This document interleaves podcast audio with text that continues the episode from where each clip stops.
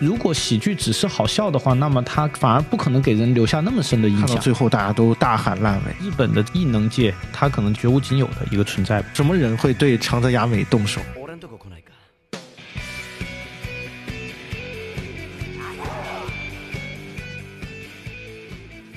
迷影圆桌派，大家好，我是夕阳，大家好，我是 Eric。 好久不见啊，艾瑞克，也是我们电台节目好久不见啊，跟大家，因为众所周知的一些原因，我们电台很长时间没有采用这种录制的方式了。那今天我和艾瑞克凑在一起呢，还是我们日剧的这个板块的一个话题啊，啊，也是跟时事有关系啊，就是我们都很喜欢的一位日本编剧啊，叫做工藤官九郎，最近也是爆出说患上了新冠肺炎嘛，所以我们也是觉得在这个时候拿出单独的一期节目来聊一聊这位编剧，算是以我们的角度为他祝福吧。那开始呢，我想问艾瑞克一个问题啊，就是你最早知道工藤官九郎这个名字是什么时候？如果一开始看剧的话，可能不太会去注意编剧是谁，是吧？我个人接触工藤的这个剧是比较晚的，嗯之前这个名字其实我是一直都有听说，因为我自己比较系统的在看日剧的话，也就是这几年的事情。之前是有同事给我说过这个人的名字，哦，那我知道有有这么一个编剧，他当时好像给我介绍的就是《对不起青春》。啊，二零一四年的一部剧，对对对，看过了《对不起青春》之后，然后我再看到的《宽松时代又如何》，对，然后我再倒过去看的《海女》。那你觉得你看过的宫九的剧里面，你个人最喜欢的是哪一部？最喜欢的就是《宽松时代又如何》，嗯，就那部剧最吸引你的地方是什么？最吸引人的地方应该在于它有一种嗯时代的共鸣吧，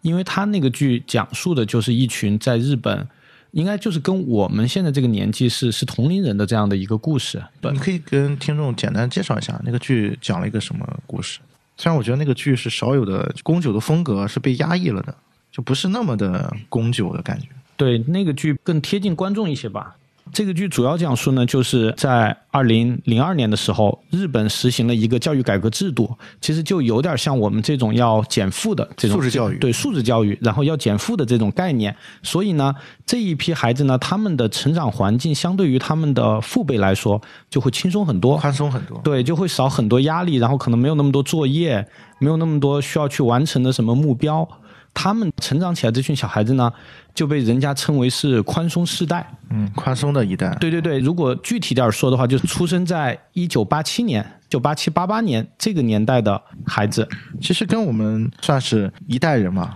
对这个故事的有三位主人公，然后这三位主人公他们在社社会上是有着不同的职业和不同的人生经历，但是呢，他们同样遇到了就是自己在人生中的一些问题，包括工作上的、爱情上的、生活上的，就是会遇到一些各种问题。所以说，这个剧它更有一个普世的价值观吧，就是相比工藤其他的，可能我们觉得他的那个人物是离我们比较远的，嗯就是我们是抱着一种完全是一种看戏的那种心态去关注他其他的那些剧里面的人物，但是呢，这个剧里头的人物呢，其实就可能就是我们自己，更有代入感一些。那个剧也是我觉得宫九主演阵容最豪华的。对对对，都是影帝级的演员。嗯，里面有那安藤英，还有柳乐优弥，啊对，冈这田将生，冈田将生，嗯，松坂桃李，啊，这都是在日本也算是一线的一些。对对对，超豪华的卡斯阵容。对，安藤英跟柳乐优米还是电影咖嘛，对吧？柳乐优米也是戛纳历史上最年轻的影帝，就相当于于是他的一个翻红的作品吧。嗯。嗯，你是先看的《宽松时代》，还是先看的是《对不起青春》？嗯，我其实最先接触到的是《对不起青春》，但是呢，我个人就是《对不起青春》，我没有，不是说不喜欢，但是相比《宽松时代》的话，我更喜欢《宽松时代》一些，而且可能就更有代入感。对对对，而且《宽松时代》我可能看了有，就至少断断续第一遍是完整看了，后面就是随便找一集都可以看，这样至少也看了两到三遍的样子。个人是更喜欢《宽松时代》带给我的这种感受吧。我看宫九的剧算是稍微早一点了，大概是在二零零四年、零五年那会儿，然后那会儿有一部剧叫《池袋西口公园》，池袋西口公园也是宫九嗯，池袋西口是很早的，很早，但是我基本上是零五年、零六年那会儿开始接触一些日剧嘛。在那个时间段看了那个《池袋西口公园》，《池袋西口公园》其实是宫九作为编剧，他第一部作品，对第一部作品是真正让他崭露头角的一部作品。可以跟大家简单介绍一下工藤官九郎这个人，他不光是一个编剧，他也是导演，自己也做演员，然后也是搞乐队的，对他自己也组了一个乐队啊，他自己是自称是朋克迷，所以说组了一个乐队，好像是叫 Group 魂，好像是什么啊？对，他是里面的吉他手嘛。最好玩的是，他因为这个乐队还上过红白歌会，很早之前就已经上过红白歌会了。所以说，这个人本身是很多才多艺的一个，对，就是特别特立独行的一个人吧。可能在日本的艺能界，他可能就是绝无仅有的一个存在吧。然后，《池袋西口公园》是两千年的一部剧，这部作品也是应该算是一个推理小说改编的吧。对，其实那个原著我没有读过啊，但是我看到一些资料说。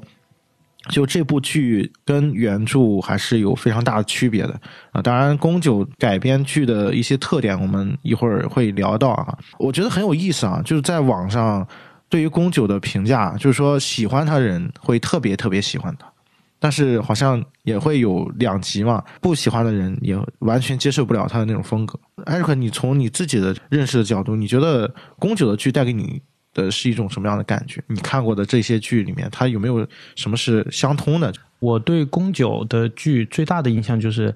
他对叙事结构是有他自己的玩的特别溜的套路的。我就说一个我最熟悉的吧，《宽松时代又如何》里头，嗯，举个例子，大概是什么样的一种感觉？比如说，现在发生了一个故事，这一场戏完了之后，他紧接着转过来的这个场景是什么呢？就是。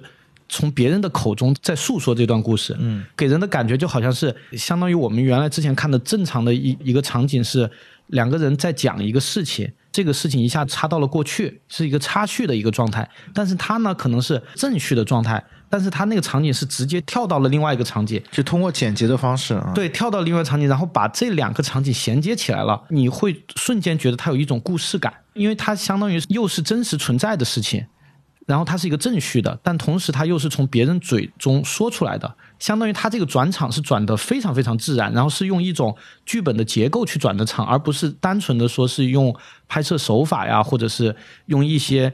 旁白或者什么去转的这个场。其实是一种叙事的手法啊，剧作结构对这这种手法很跳跃，但是呢，你会觉得非常的有代入感，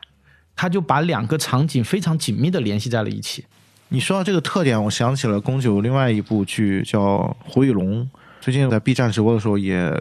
给他们放过一次《胡与龙》，这也是我重新再看这部剧嘛。然后《胡与龙》也是你说的这种感觉，可以简单跟大家介绍一下，《胡与龙》它是一个关于日本传统艺术，就是落语，对，关于落语的一个剧。然后落语是什么呢？可以类比于我们国内的这种单口相声啊，类似于这种。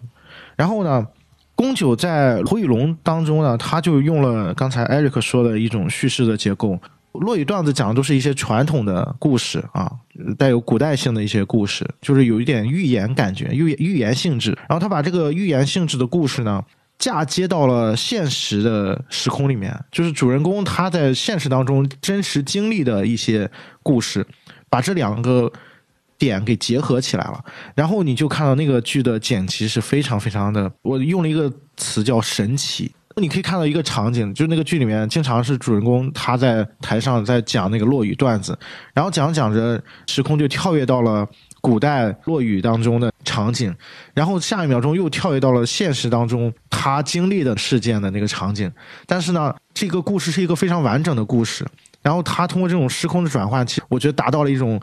借古讽今的非常高级的形式，而且这也是我看过的所谓的这些体现传统文化里面觉得最高级的一种表现形式。这个其实很难的，可以想象一下，就是你把相声嫁接到现实当中，然后在现实当中再演一遍，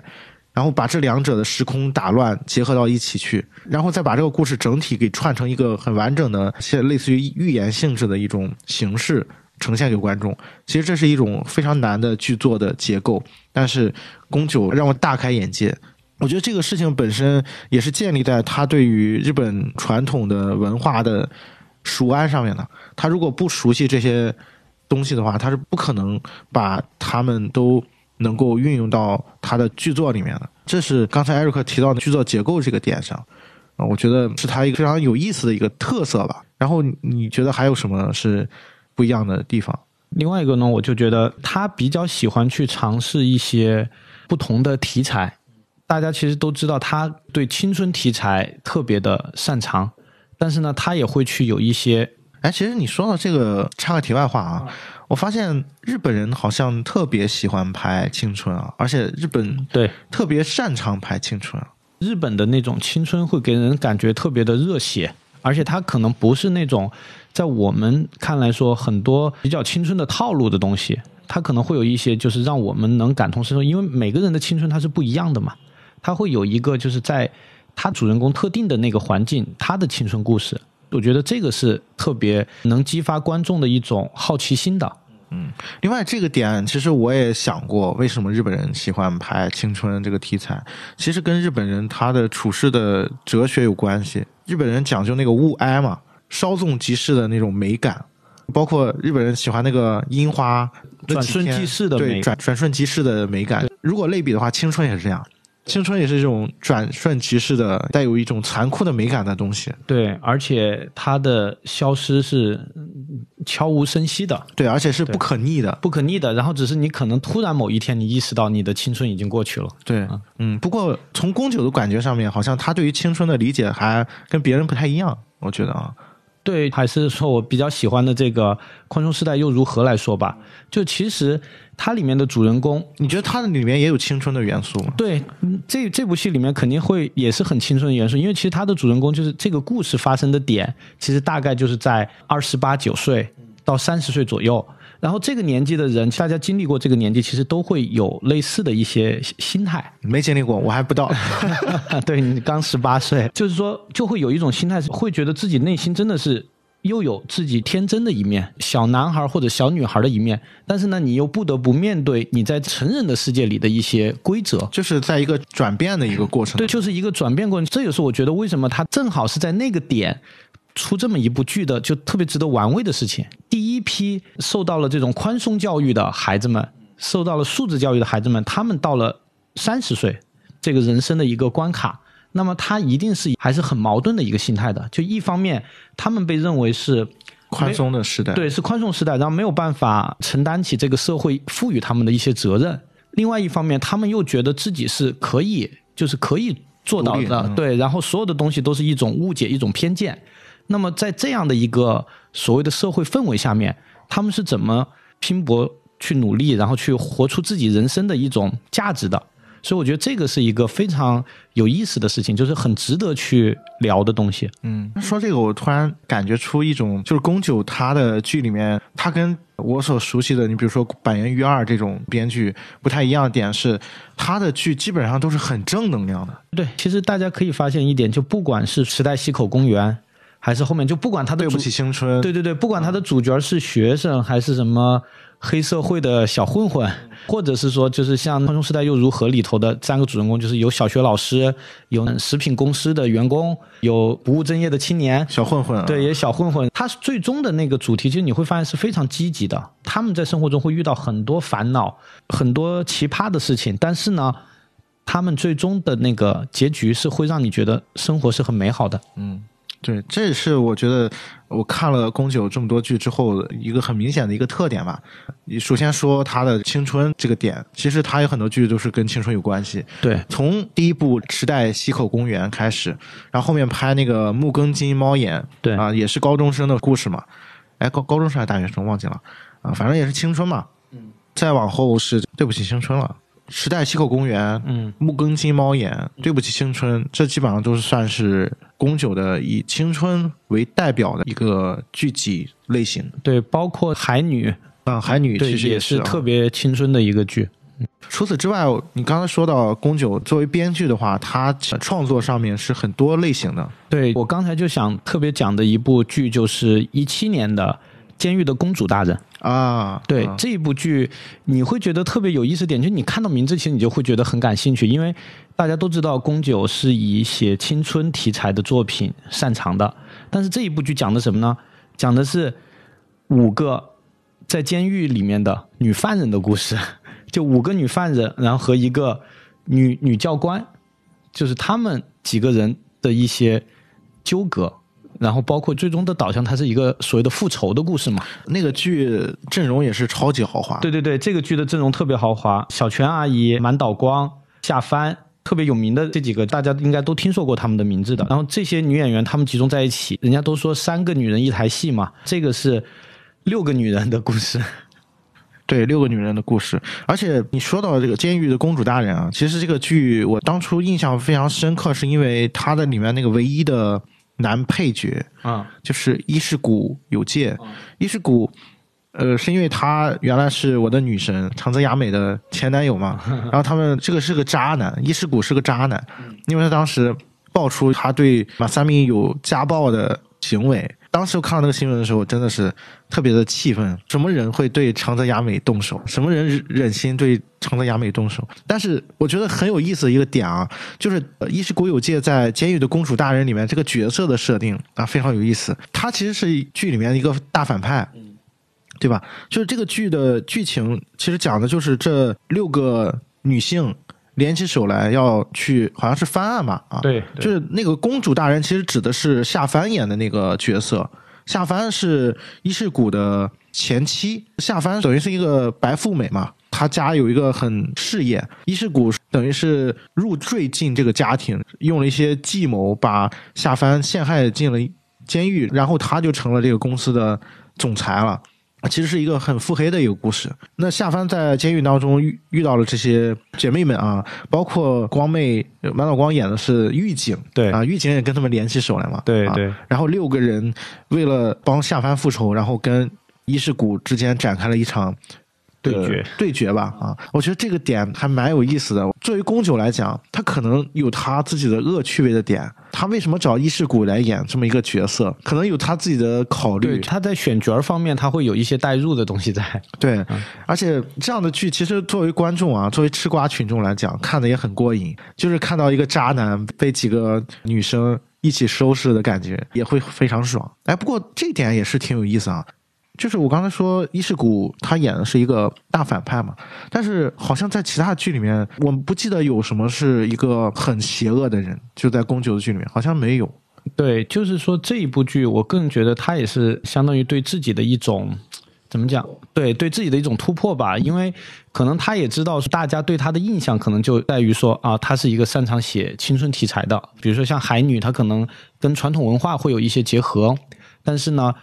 归根结底，它还是一个青春的故事。那么，监狱的公主大人呢？他就跳脱出了大家对他固有的一个印象，而且是完全写了一个我们可以说是女性题材的一个东西。所以，我觉得这个其实是很难的，因为作为一个男性编剧，然后他要写一个就基本上是男性角色在一个剧里面是完全是一个配角的这样子的一一个故事。其实，我个人觉得，因为你很难有这种亲身的体验，特别这种监狱的故事，所以对他来说是很难的。对一个男性编剧来说是很难的。所以我觉得这个剧虽然说也是褒贬不一吧，但是我个人觉得这部剧它的那个价值其实是不可否认的。呃，然后刚才提到了说宫九的它的从叙事风格上面，它有自己很独特的一个玩法，也提到了他对于题材的一个选择。我们可以再展开聊一聊，就是他这个题材的选择上面，因为我觉得宫九是一个脑洞非常大的编剧，我不能说都看全了吧，但是基本上他的剧我看了大概百分之八十是有的。你看，我从我自己的印象当中，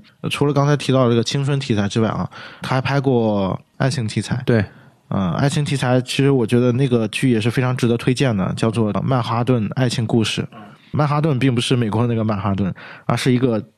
咖啡馆的名字。然后剧里面它也是采用了刚才艾克提到了那种剧作的结构，前半部分它是一个正序的过程，然后最后他会以主人公是松冈昌宏演的主人公在剧里面他是咖啡馆的老板，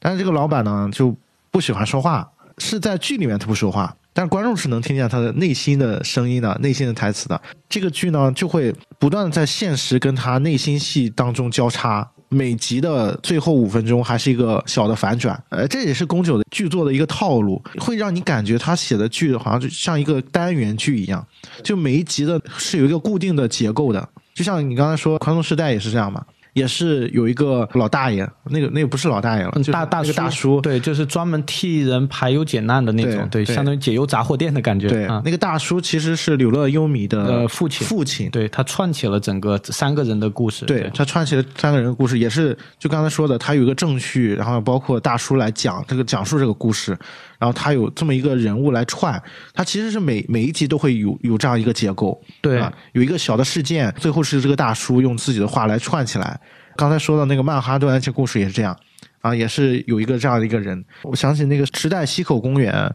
木更津猫眼也是这样类似一个结构。木更津猫眼大家都知道猫眼是什么啊？就是小偷嘛。呃猫眼三姐妹嘛，大家都看过。呃所以宫九在里面设置的这几个主人公，他也是会每一集去做一个案子啊，去偷一个东西或者是怎么样，也是这种类似于好像单元剧一样的结构。但是就像刚才艾瑞克说，《宽松时代又如何》里面大叔一样，他虽然感觉好像是每一集都是一个单独的结构，但是其实他们之间是有千丝万缕的关系的，而且他最终会在结局的部分全部都串起来。而且他会在每一集他会埋一个小小的伏笔。他跟很多就是只挖坑不填的那个编剧不太一样。其实你看到最后，然后你就会发现，哦，原来之前有很多所有都是有关联的。对，所有的东西都是有关联的。而且我之前我想学习一下宫九的这个结构嘛，我当时是拉过一集《宽松时代又如何》的那个片的，发现它的那个场景的转换是非常非常快的，就他的整个故事的那个节奏非常非常的快。比如说这个场景大概大家只说两句台词。它可能马上就会跳进一个全新的场景，然后它的衔接方式有很多场都是用我刚才说的这种方式，就是发生的事实又是别人口中的故事，然后是用这种方式，就从结构上做到它很跳跃的，让整个故事进展的非常的快。嗯，但是它又很流畅。它又很流畅，而且它也会在卡点那个地方卡的特别好，就是它每一集马上要结束的那个地方，它会有一个大的反转，或者是会有一个大的让你觉得说。一个爆点在，而且正好在配合《宽松时代又如何》的摇滚乐主题曲，每次都是爆点，就主人公都很惊讶的时候，主题曲就开始响起了，马上就结束，然后就进入到下一集的那个预告了，你会觉得这种节奏感非常的舒服，就它很顺的，就是带到了下一集的剧情里面去，然后让观众有一种期待感。对，而且这个编剧就像我们刚才提到了，我觉得他是有一种大局感。对，就你看他所有有一个上帝的视角在，对他其实都想好了要怎么样去结尾，就他在前面布的局，每一步包括细节上的一些伏笔什么的，他都会在最后结局的部分收进来，对啊，都收进他的网里面啊，这个是我觉得非常牛逼的一个编剧的方式，而且宫九这种风格就很难学，对，很难。他的创作其实是很大胆的，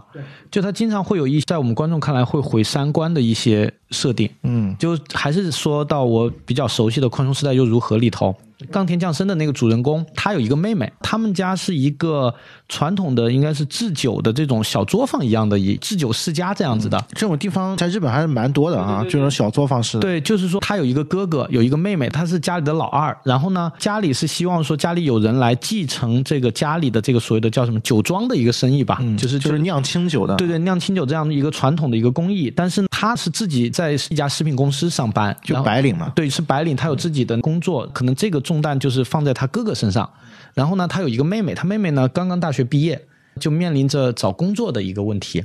那可能我们大家会觉得，如果是正常的剧情，就是他妹妹虽然屡次碰壁，但是肯定就不断的尝试去找工作呀什么样的。但是宫九给我们设定了一个什么样的情节呢？通过他哥哥的关系，然后他妹妹认识了影帝演的 对柳乐优弥演的这个小混混的角色。这个小混混可以跟大家稍微介绍一下啊，他的身份，他就是一个在路上拉客的，然后每次都是就是骗骗人钱的，就就把人拉到那个酒吧里面去强制消费的那样一个角色。对啊，带一点那种色情的场所啊，对对对，然后就是以 以欧拜 对大胸妹作为一个一个吸引你的点，特别是去拉那种上班族晚上下了班之后喝完酒然后没事干的这种。讲到刚才的那个剧情，就是他妹妹通过他哥哥的关系认识了影帝演的这个小混混，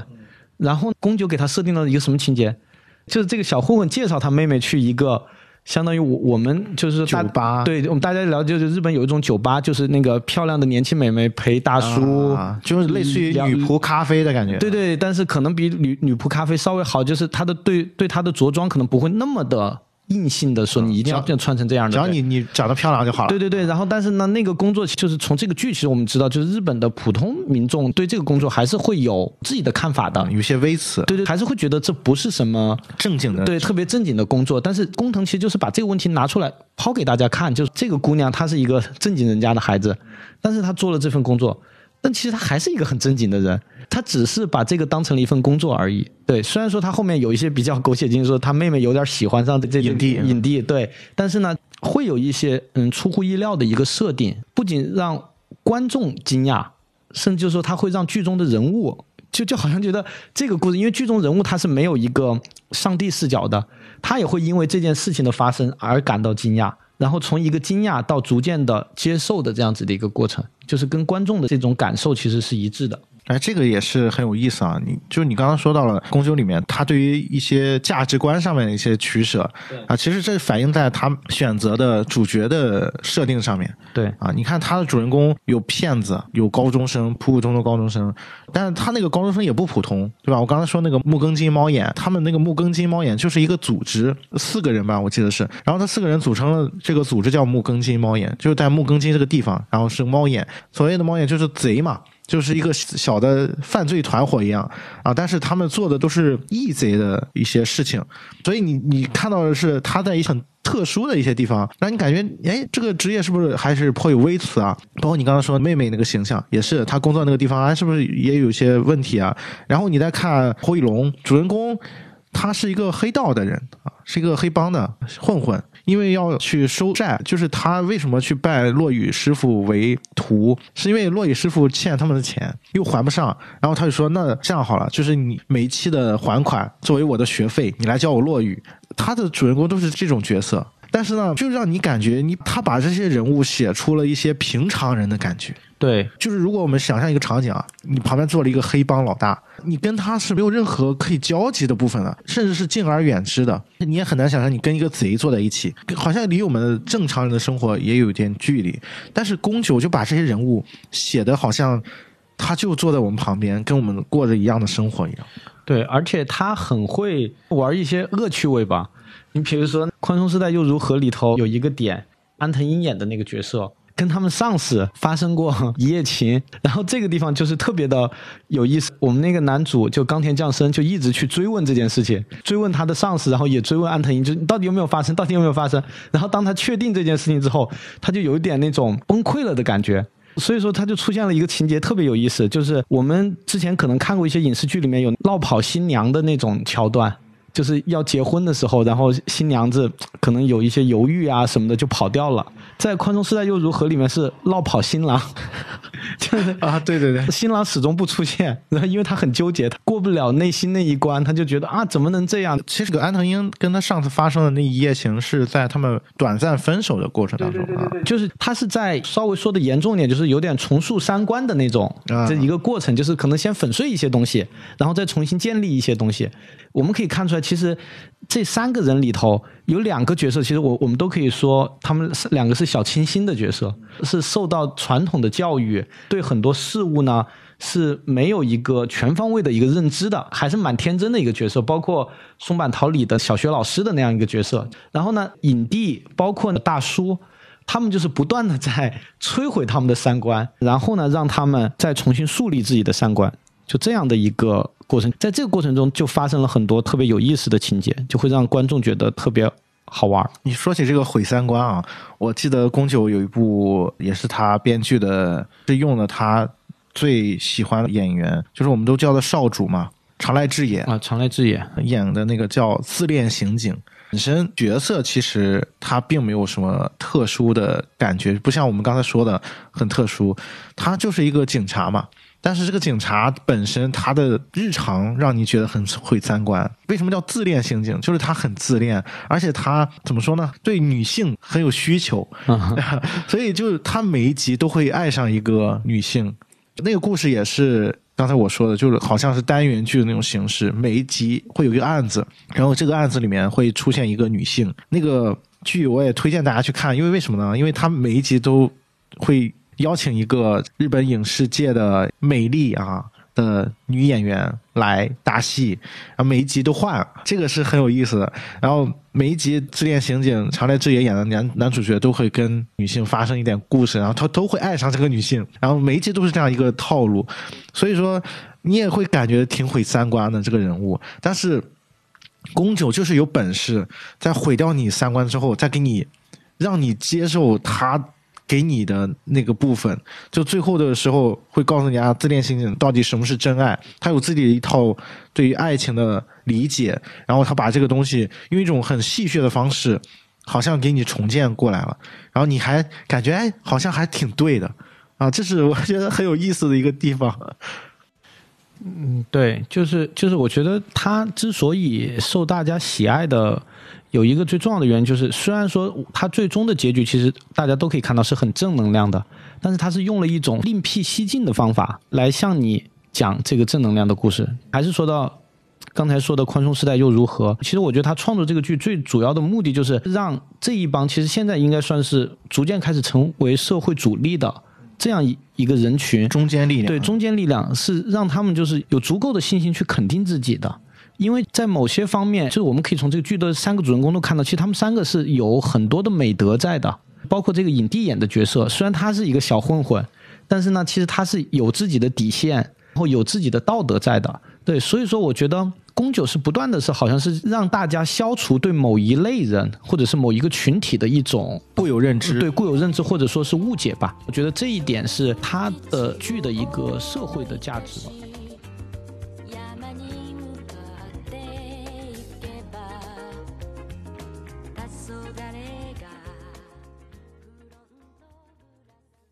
你说到这个点，我就想起了另外一部。他做的午间剧啊，好像是他唯一一部参与编剧的午间剧，那个剧叫《吾辈是主妇》。这你听这个名字，好像就感觉不不想看了。可以简单跟大家科普一下，就午间剧跟日本的晨间剧都差不多，也是一集很短，二十几分钟嘛。午间剧，午间剧其实就是给主妇看的，对，休息的时候看。对，所以说他拍这个《吾辈是主妇》，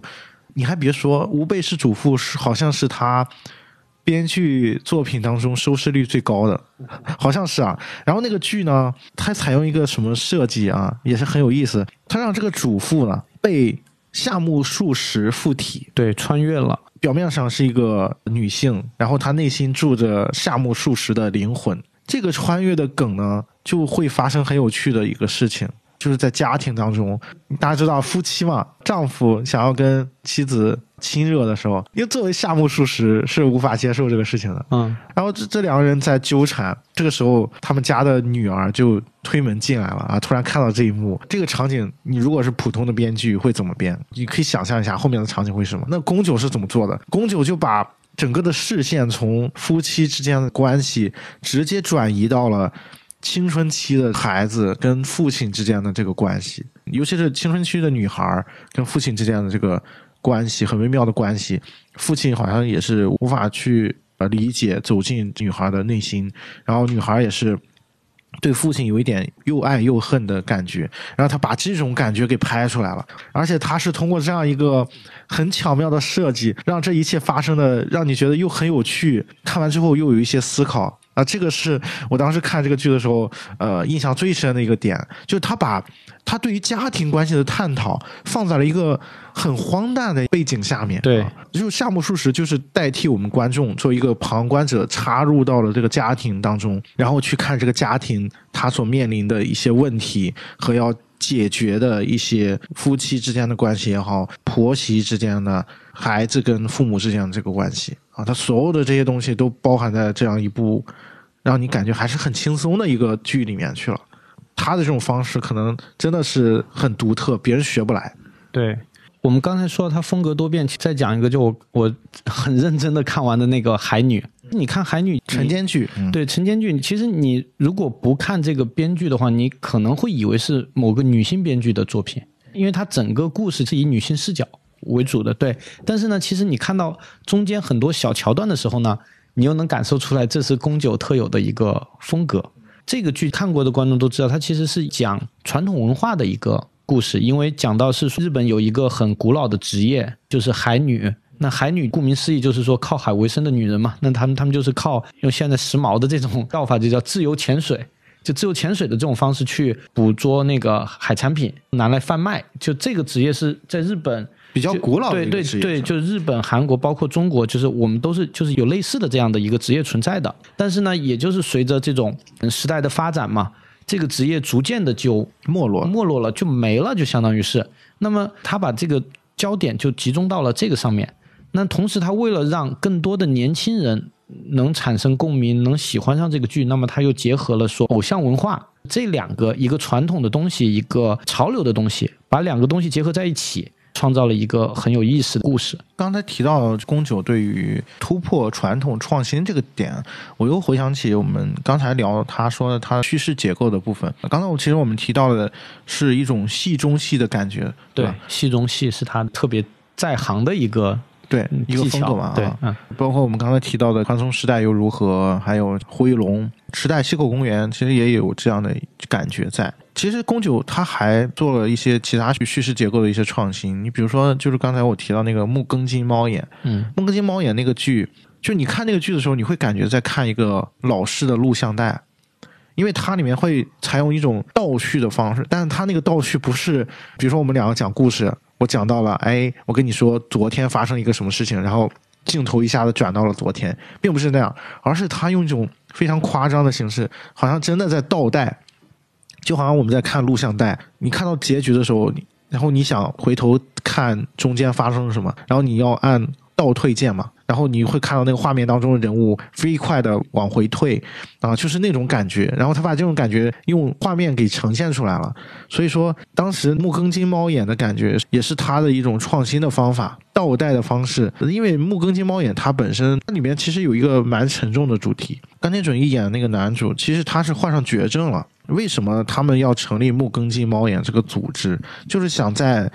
男主死之前去做一些自己以前想做但是没有办法做的一些事情，是他的好朋友想要完成他的遗愿而已。这个故事本身是有一个很沉重的一个主题在，但是宫九用这样的方式把它解构的非常轻松，然后他又通过倒带这种形式，让我们去思考人生。去回溯，就是说人生到底应该怎么样度过？倒带就很像是在人生的长河当中，你回忆起过去的那个时光的那种感觉。然后他把这种形式感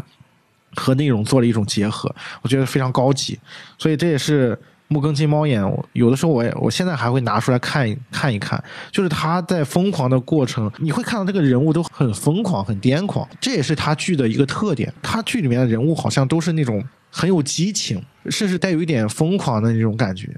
但是疯狂和激情之下面，其实是包含了对人性的那种理解和关怀的。这个是宫九作为编剧来说，他比较温柔的一个点吧。就像我们刚才一直在说的，宫九的剧，它最终给人的是一种正能量的东西。对对就是你看完之后，你是会觉得啊，生活真美好，你是会有这样的一种情绪在的。所以说，我觉得这也是为什么年轻人都会喜欢他的剧。如果你换一种说法，他可能会变成说教。但是以他的说法，你就会觉得是一让你感同身受的一种感觉，对，就是其实他是在说教，啊对对他他是在灌输，在告诉你一些事情。啊对，在表达他自己的观点，但是你又不会觉得他的观点让你听不下去，或者是有很任何不适。对就他讲故事的方式让你很容易接受，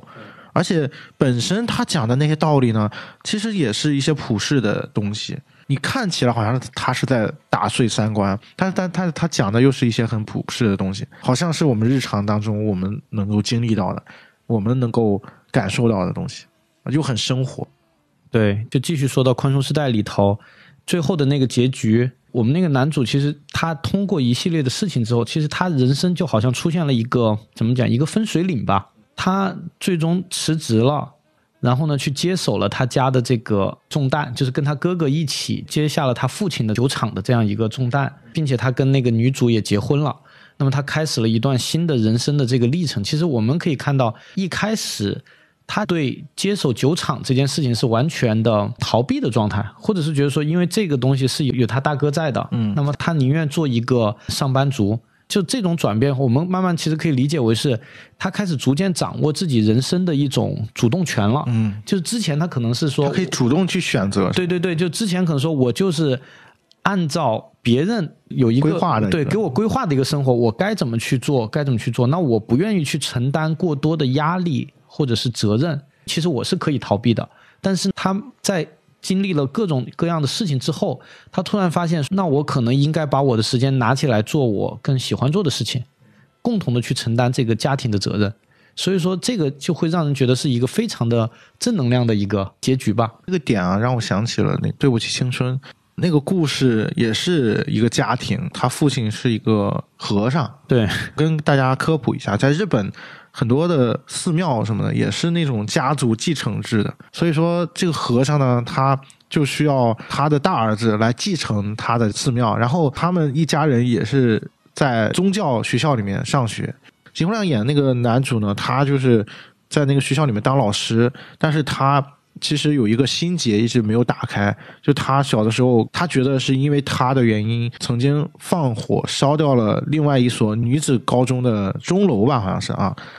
所以这个东西就是作为一个心结，在他的人生当中，宫九是怎么呈现的呢？就他把这个心结化成了他死去母亲的那个形象，对，就他不断的出现在他的生命中。对他死去母亲化成了一个菩萨的形象，每次都是在他内心，只有他自己能看得到。他就跟他的母亲对话，跟他母亲对话的过程，实际上是他在跟他自己内心那个心结对话的一个过程。宫九用这种方式，也是在交代主人公他的一个成长的过程。对，这个也是我觉得很有意思的一个地方。对，刚才说到这个情节之前，我们聊约会恋爱究竟是什么的时候，也有类似的情节。啊其实这两个剧的时间挨得很近。那个《对不起青春》是一四年，《约会恋爱究竟是什么》是一五年的。我们也知道信演的那个角色有一个，就他母亲这个形象是永远就是只有他自己看得到的。他也会把自己的一些烦恼，还有遇到的一些问题，然后跟自己的母亲这样进行一个沟通。对，就是有一种超现实的这样一个设定，就非常的有意思。对，其实形象的设计跟在《对不起青春》里面的女性，呃，她母亲那个设计呃功能性是差不多的。对，啊，都是跟自己对话的一个过程，通过这样的方式来去促进主人公的一种成长。对，就不断的在，应该也叫在剖析自己吧。对，就是不断的就是说自己内心有一个声音，而且就是可能你自己内心这个声音是不是你想听到的？就是你你是在极力的否认的，但是对。内心这个声音它会蹦出来。就比如说就是你想逃避的，对，就是说他会告诉你说你你可能就是不怎么怎么样，但是你就在表面上不承认，但这个内心的声音它总是会不经意的就出现。嗯，哎，你说的这个设计，我想起了宫九另外一部编剧的剧叫《还有十一人》嗯，啊，那个剧男主是那个神木龙之介嘛，现在也是算是很火的一个日剧咖啊，呃，也不算日剧咖了，他算是电影咖了。那个剧也是一个家庭剧，就是有呃十口人一个大家庭，除了爸爸之外，还有九个孩子。母亲是广末凉子演的，但是他母亲是意外去世了。神木隆之介他不是第一男主了啊，他们家里面有个小儿子，然后这个小儿子能看到母亲的幽灵啊，然后这个幽灵呢，就相当于也是我们观众的一个代言人，也相当于是这个家庭的那些矛盾和问题的一个集合体。然后呢，他一边观察着这个家庭，一边帮助这个家庭往前走、成长。这个也是我觉得宫九惯用的一个手法，他喜欢用这样的一种方式，造成一种建立感，然后让观众好像更容易去理解这个家庭里面他所遭遇的事情，就提供了一种旁观者视角嘛。当时我看到那个剧的时候也是非常感人啊。那家庭也不能算是一个很平常的日本家庭啊，因为这么多人嘛，过得也很穷苦，所以说。宫九总是能在看起来好像跟我们不太一样的一些人的身上找到他们最生活、最平凡的那些部分，然后最朴实的部分，引发观众的一些代入感。那聊到现在，我觉得还可以再聊一个话题啊，就是说宫九剧，我们刚才谈了几个特点嘛，包括他在叙事结构上面玩的花招，包括他在人物塑造上面他的一些所谓的恶趣味啊。包括他的风格，他是偏向于正能量，他的剧都会让你感到很很有很积极的部分。那其实还可以再聊一聊，就是说你对于宫九剧的感受，举个例子啊，其实我看宫九的剧的时候，我经常会有一种什么感觉，就他的剧呢，会让你感觉很飞，就他剧情有的时候会很飞，嗯，但是呢，他总是能在一些让你觉觉得他已经快玩脱了的时候，再把你拉回来。而且宫九最喜欢玩的是什么呢？就是明明这个剧到了一个让你要大笑的时候，哎，他突然给你来了一个催泪的点，然后你开始哭，刚开始哭，然后突然又回到了一个很开心、很喜剧的一种处理方式，所以就让你感觉哭笑不得，有的时候不知道该哭还是该笑。对，就是他其实玩的就是我们原来讲的最高级的一种吧，就叫笑中带泪嘛。就他他是玩出了就是喜剧的一个境界。其实我们可以看，就他的作品基本上都是喜剧。对，这也是为什么更能得到年轻人认可的一个原因吧。因为年轻人可能不太喜欢看这种苦大仇深，对对对，苦大仇深，然后很沉重的这种的。所以说，百元育二这种就 对，所以说他的剧其实我们如果给他一个归类的话，他就就是属于喜剧的一个范畴。但是呢，如果喜剧只是好笑的话，那么他反而不可能给人留下那么深的印象。对对他之所以能给人留下很深的印象，是你从这些好笑的情节当中，然后你又能看到特别感人的一个部分。就包括 要讲到刚才我说的宽松时代又如何，就是我觉得一个电视剧或者是说一个电影也好，主要是电视剧就会让你特别喜欢的一个表现，就是你会觉得这个故事里面主人公就是你身边的人，然后或者就你的亲人。这个剧要结束了，那么你会有一种好像要跟他们告别的这种感觉，对，然后你就会觉得我很舍不得跟他们说再见。而且他们都很鲜活，就感觉剧结束了，但但这些人物还是对，是永远生活在对，永远是生活在，好像是他们是生活在另外一个时空里的。然后你会去幻想说，啊、他们现在应该是生活的很好的吧？就是就是会有一种这感觉，就觉得这种现实感、代入感太强了。你明明知道这只是一个虚构的东西，但是你却会很愿意去相信它是存在的。嗯，对，这是它的一种力量吧。对，我觉得从这个点上来说的话，与其说它的剧是喜剧，更确切一点说是那种最高级的喜剧。最高级喜剧我们都知道啊，最高级喜剧是一种悲剧。对，对，就是他的剧都很，我们刚才说很癫狂、很疯狂，啊人物都有一些中二，有一些逗逼，但是在这个外表之下，其实隐含了很多饱含深情的部分，而且还有很多让你值得去思考的部分。刚才我也提到了，包括《木更鸡猫眼》里面，主人公其实在探讨这个生命的价值，你怎么活出自己。啊，包括《宽松时代又如何》，其实他探讨了很多很严肃、很沉重的社会话题。就这一代人他应该怎么生活啊？他怎么能活出自己的价值？我觉得这些东西都隐藏在他所谓那些逗逼的部分的外表之下，然后用一种让你觉得笑中带泪的方式啊，在引发你情绪的同时，又让你去能够回味很多。这个是他剧我觉得最重要的一个特点。嗯，也是他编剧最高级的一个部分吧。还有什么你觉得宫九的剧你感受到的、印象比较深的一些感觉？我觉得宫九的剧还有一个特点，也是他之所以会这么火的原因，就是其实他没有所谓的观剧门槛。就我个人觉得，因为可能有一些剧，包括有一些题材的剧，我们会觉得作为一个普通人，你可能会有一个所谓的观剧的门槛在。首先，你可能要对那方面涉及的题材你要有有所了解，或者说你要先就是说你先是对这个题材有个兴趣，那么你可能才看得进去。但是宫九的剧它是嗯把这个门槛给打掉了的，它可以写很多种题材，但是它会让普通观众就是很容易就就看进去。而不会因为可能它是涉及到某一个题材，那我可能对这个题材我是完全没有办法接受的。对我觉得这是他的一个能力吧。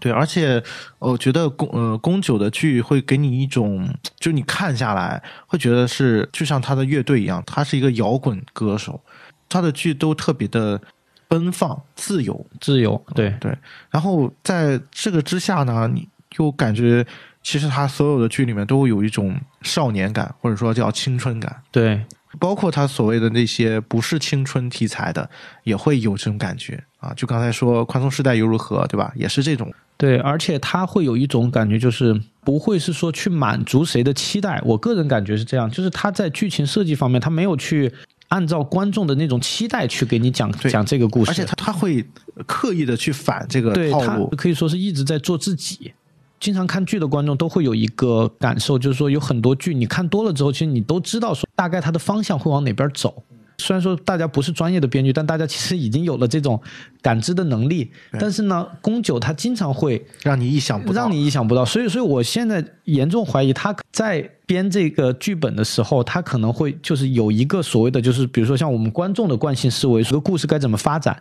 那他在反其道而行之，偏不这样做。对，偏不这样做，或者是说他故意拐个弯，但是最终他回到了那个点。这个其实是很难的一个设计，对，这是很难的，因为你要符符合那个逻辑。对对，这个很难。如果要用一句话来形容的话，就宫九他的编剧的点，就是他剧的感觉会是那种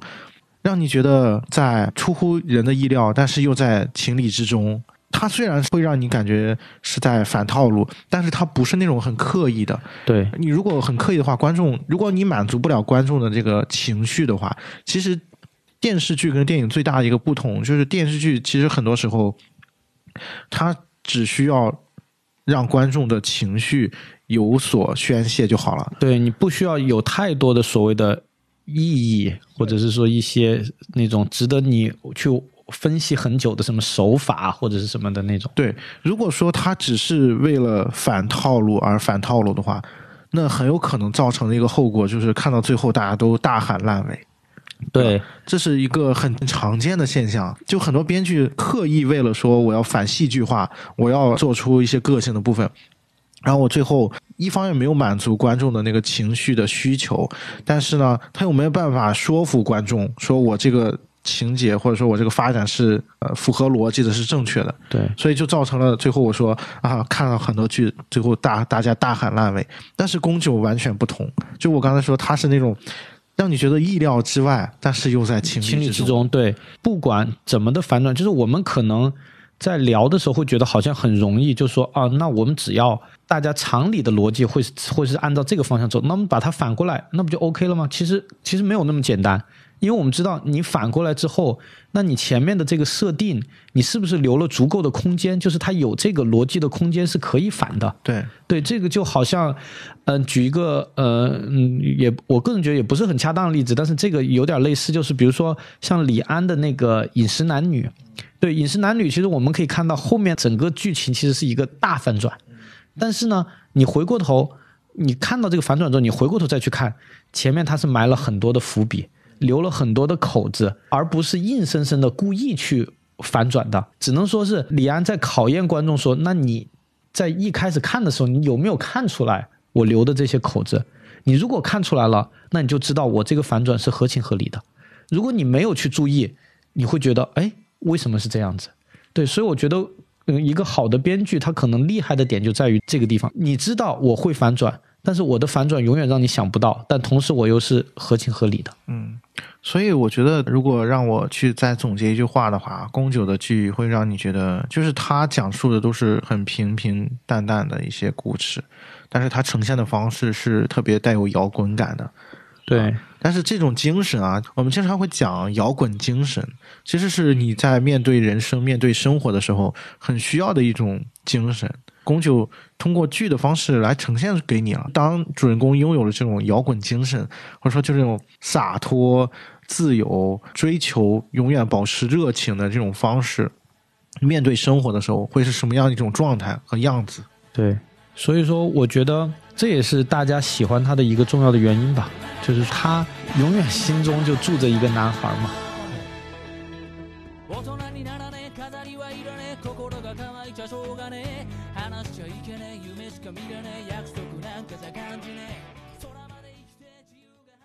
然后我们如果让你推荐一个入坑的啊宫酒剧的话，你会推荐给大家看哪一部呢？嗯，我可能更推荐的话，就还是推荐《宽松时代又如何》吧。嗯，因为这个剧真的是像我刚才也提到，它是具有一个普世的一个价值观的。就是你不会觉得像职业剧啊，或者是很多剧，你会觉得说它有一个你自己的所谓的喜好的，就是说我可能对这个喜欢，或者对那不喜欢，它就是讲一个大家都会面临到的故事，所以它是一个很有普适性的一个东西，而且它其实不光适用于像我们这种八零后，就是八零末尾的这样的一个时代的人，对，同时包括现在的九零后或者是零零后，其实。他们也会面临到就是跟我们类似的一一些问题。所以说这个剧，我个人觉得是，如果从普世的角度来讲，是大家都可以在上面找到自己的影子的。嗯，那我可以再提一部，就刚才没有太提到的一部剧，就是《流星之绊》啊，一个改编作品啊。对，《流星之绊》是改编自东野圭吾的一个小说。那东野圭吾大家都很熟悉了啊，他是经过宫九的改编呢啊，整个故事又是。不太一样啊，嗯，所以说这个剧我觉得很适合入坑。首先，东野圭吾的适用性 要比宫九要强啊。东野圭吾大家可能更熟悉一些，那通过这样一个带有一点悬疑感的故事啊，然后去带入宫九的世界也是蛮不错的。而且演员阵容也很豪华啊，二狗子、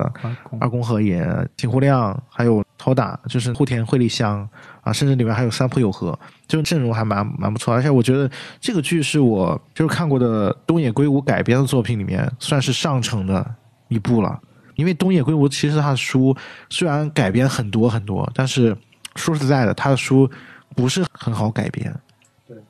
就参差不齐吧，质量。对，而而且我个人是觉得我不太喜欢那种完全忠于原著的这。改编对，因为我觉得如果仅仅是这样，那你还不如看书呢。对对对，你你的改编的意义其实就不存在了，因为特别是对于书本来的读者来说，你是永远没有办法超越他原作的给他营造的那个气氛的。对你永远无法满足原著党。对，所以说我们刚才就是没有怎么聊的一点，就是宫九七他在改编的这个方面，他是很厉害的，就是说他可以借助原作的一个世界观，然后创造一个新的。它是有一些颠覆的，对对，所以我这一点其实是很难的，因为就相当于有一个前人的东西摆在那里，一直在约束着你。比如说，都在告诉你你要往右走，你要往右走，因为左边可能走不通。但是呢，宫九他就会去在改编当中尝试一些新的东西，嗯，而且真的是他把每一部就所谓的改编的故事，也能加上自己的那一套东西。对，所以说我觉得这个是。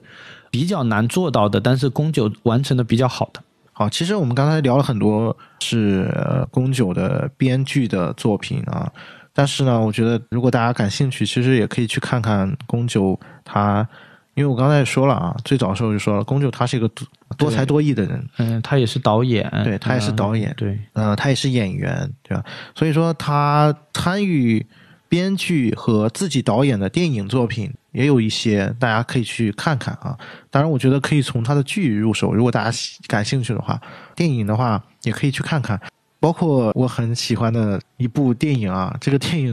呃，是我有点私心的，是因为是马萨米演的，就是长泽雅美演的，这个叫《在恒河游蝶泳》，啊，这也是宫九的编剧的，说不上有多好，但是呢。他拍出了独特的风味和感觉，就是日本人的角度呈现了一个印度的风光啊。除此之外，也有很多很猎奇的部分。然后其实还有很多啦，就是包括宫九他自己做演员出演的电影，大家肯定我觉得都应该看过的那个被嫌弃的松子的一生，宫九也是在里面有过精彩的演出啊。甚至我记得他在四重奏里面，对四重奏啊也演过一个很精彩的角色啊。那我觉得这些都是宫九作为一个在影视圈里面啊，他的呈现他个人的各个方面的一些作品，所以大家如果感兴趣的话，都可以找来去看一看啊。当然，我觉得最推荐的还是我们刚才说的，你可以去看看宫九的这几部剧。如果说你没有时间的话，我觉得。还是先可以看看宽松时代又如何？对，而且宽松时代又如何？就像刚才夕阳讲的，它也是每一集，其实就你大概了解那个人物设定之后，就是你随便挑一集你都可以看，因为它就是一个，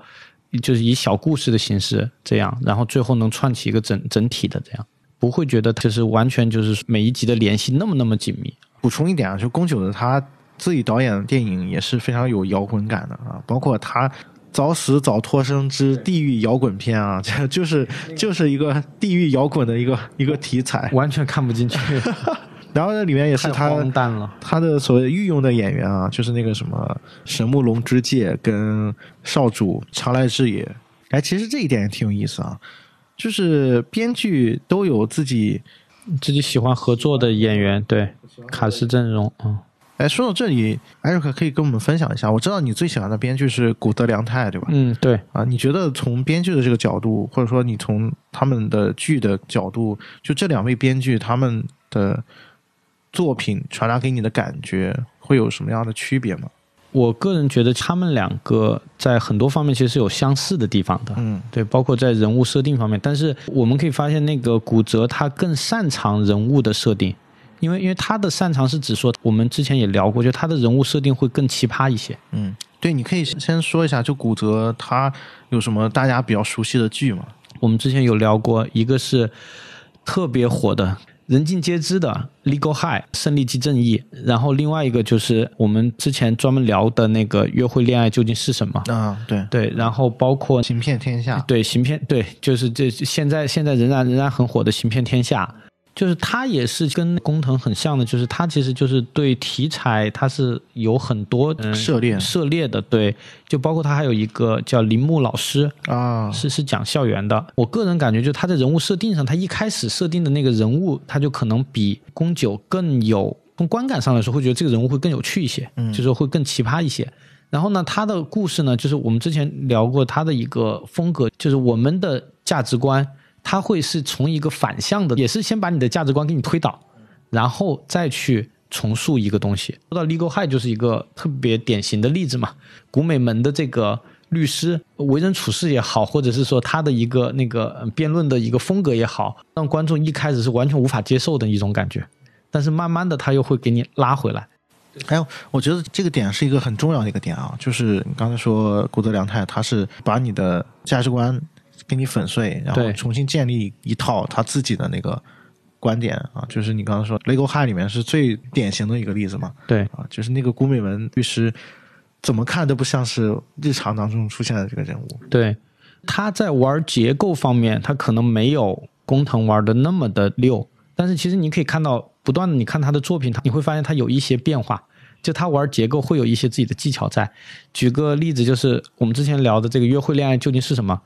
它基本上每一集都会有一个算是倒叙的一个方式，嗯，他会先讲一一件事情，讲完了之后，啪就插到比如说三个月前或者几天以前，先把结果抛给你，然后再去告诉你这个结果是由什么事情引导到这个结果来的，就是他基本上在那个剧里头，他每一集都在玩玩这个结构，也是感觉像单元一样的，对对，他的那个结构非常的工整。让大家很明确的就能感受到说他在玩一个结构的这种感觉，就是觉得说他是一应该也算是一个不断在学习、不断在成长的一个编剧吧。对，包括我们看到那个《行骗天下》，其实你也会发现，《行骗天下》之所以嗯那么的受欢迎，也有个原因，就是他在里面的那个结构玩的特别的好，就是他就会让你观众被欺骗，就是你不知道。他到底在哪个环节？他是在演戏，就是他也是完全是一个戏中戏的结构，就你完全不知道他是哪个地方就开始演戏，到底哪一段是真实的，哪一段是他们其实是集体在演一个戏的。但是呢，因为毕竟这种东西，你一旦熟悉了之后，它就变成了套路。对对，所以说在一开始看的时候，你会很有这种观剧的快感，因为你不知道到底哪个环节是假的，哪个环节是真的。所以你刚才说那个三观的部分的时候，我觉得他两个有一个区别，就是。他们两个人都是好像一开始要打碎你的那个三观，然后重新建立。但是你再回头去看的时候，你会发现宫九他的东西还是普世的那一套东西。对，就是他其实并没有突破那个所谓的传统啊，或者所谓的生活当中的那些真谛。包括在他奇奇怪怪的这些人的表面的内核的部分，还是我们刚才说就很正能量、很积极。包括一些我们。现在本身就能感受到的现实当中的一些很温柔的一些东西，那骨折我觉得他更多的可能会有一些自己一些新的感觉和观点，但是呢，他又通过他的剧作呢，会让你觉得，哎，这也很合理。对，就是这个世界上也会存在这样的一些人和事情，也是很正常。对，骨折的感觉就是他就是想要告诉大家存在即合理。他更尊重于每个人的一个生活方式，就是约会恋爱究竟是什么？男主的设定非常的奇葩，那个其实女主也很奇葩，但是他慢慢的会告诉你说，其实他们两个能在一起，这是一个非常合理的事情。对，然后是有他们能在生活中找到自己的幸福的。嗯，就是说白了，就古泽那种感觉是，这个社会上就是存在着跟我们不同的人、不同的事情，这也很正常。对，而且就是说一个特别有意思，我我自己的感觉哈，就他们两个人正好有点相反的是什么？就是其实我们可以看到，工藤他外表上他是一个更从主流的观点是，觉得他是一个坏孩子的感觉。嗯，但他的作品却反而是很正能量的东西，就最最终给你体现出来的是一个很正能量的东西。但是呢，骨折恰恰相反，骨折就是表面上看上去就是一个非常正经的一个人，斯斯文文，对，斯斯文文，然后说话又是那种啊、很慢的，然后他可能相对于工藤，就是工藤的，因为他有很多种身份，那你就觉得其实他应该是一个很外向的人，对，因为他要他要做很多事情。那么骨折就是安安分分的写剧本，然后又会很害羞，然后可能又不善言谈，但是他下面的那个故事呢，又是这种特别的奇葩的一些设定，对，很飞。对，很飞。所以他们两个其实就是正好是都跟自己的外表是有一个很相反的一个呈现。嗯，对，这个也很有意思啊。对对对。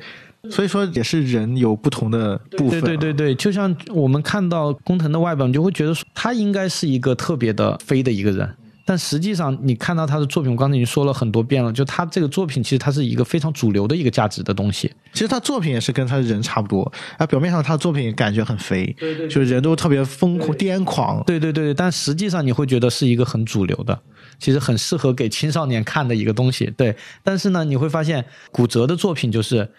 你如果对是非没有一定的判断能力，或者是你没有一个很正确的一个价值观的话，你可能看他的东西，你其实会有一些疑惑呀，或者是一些怎么会这样对，怎么会这样？会有一种这种感觉的，然后可能就是他们的受众其实还是会有一些差别的。嗯嗯。那我觉得这两种方式其实正好是这个世界多样性的一种体现啊。对，就是他们各有优点，但是呢，我个人觉得他们的作品就是都是很精彩的。宫九跟古泽两个人啊，他们主人公感觉好像都差不多啊，都是一些奇奇怪怪的人。对，但是呢，宫九呈现的是这些奇奇怪怪的人，其实跟我们正常人没有什么区别。对啊，他们也是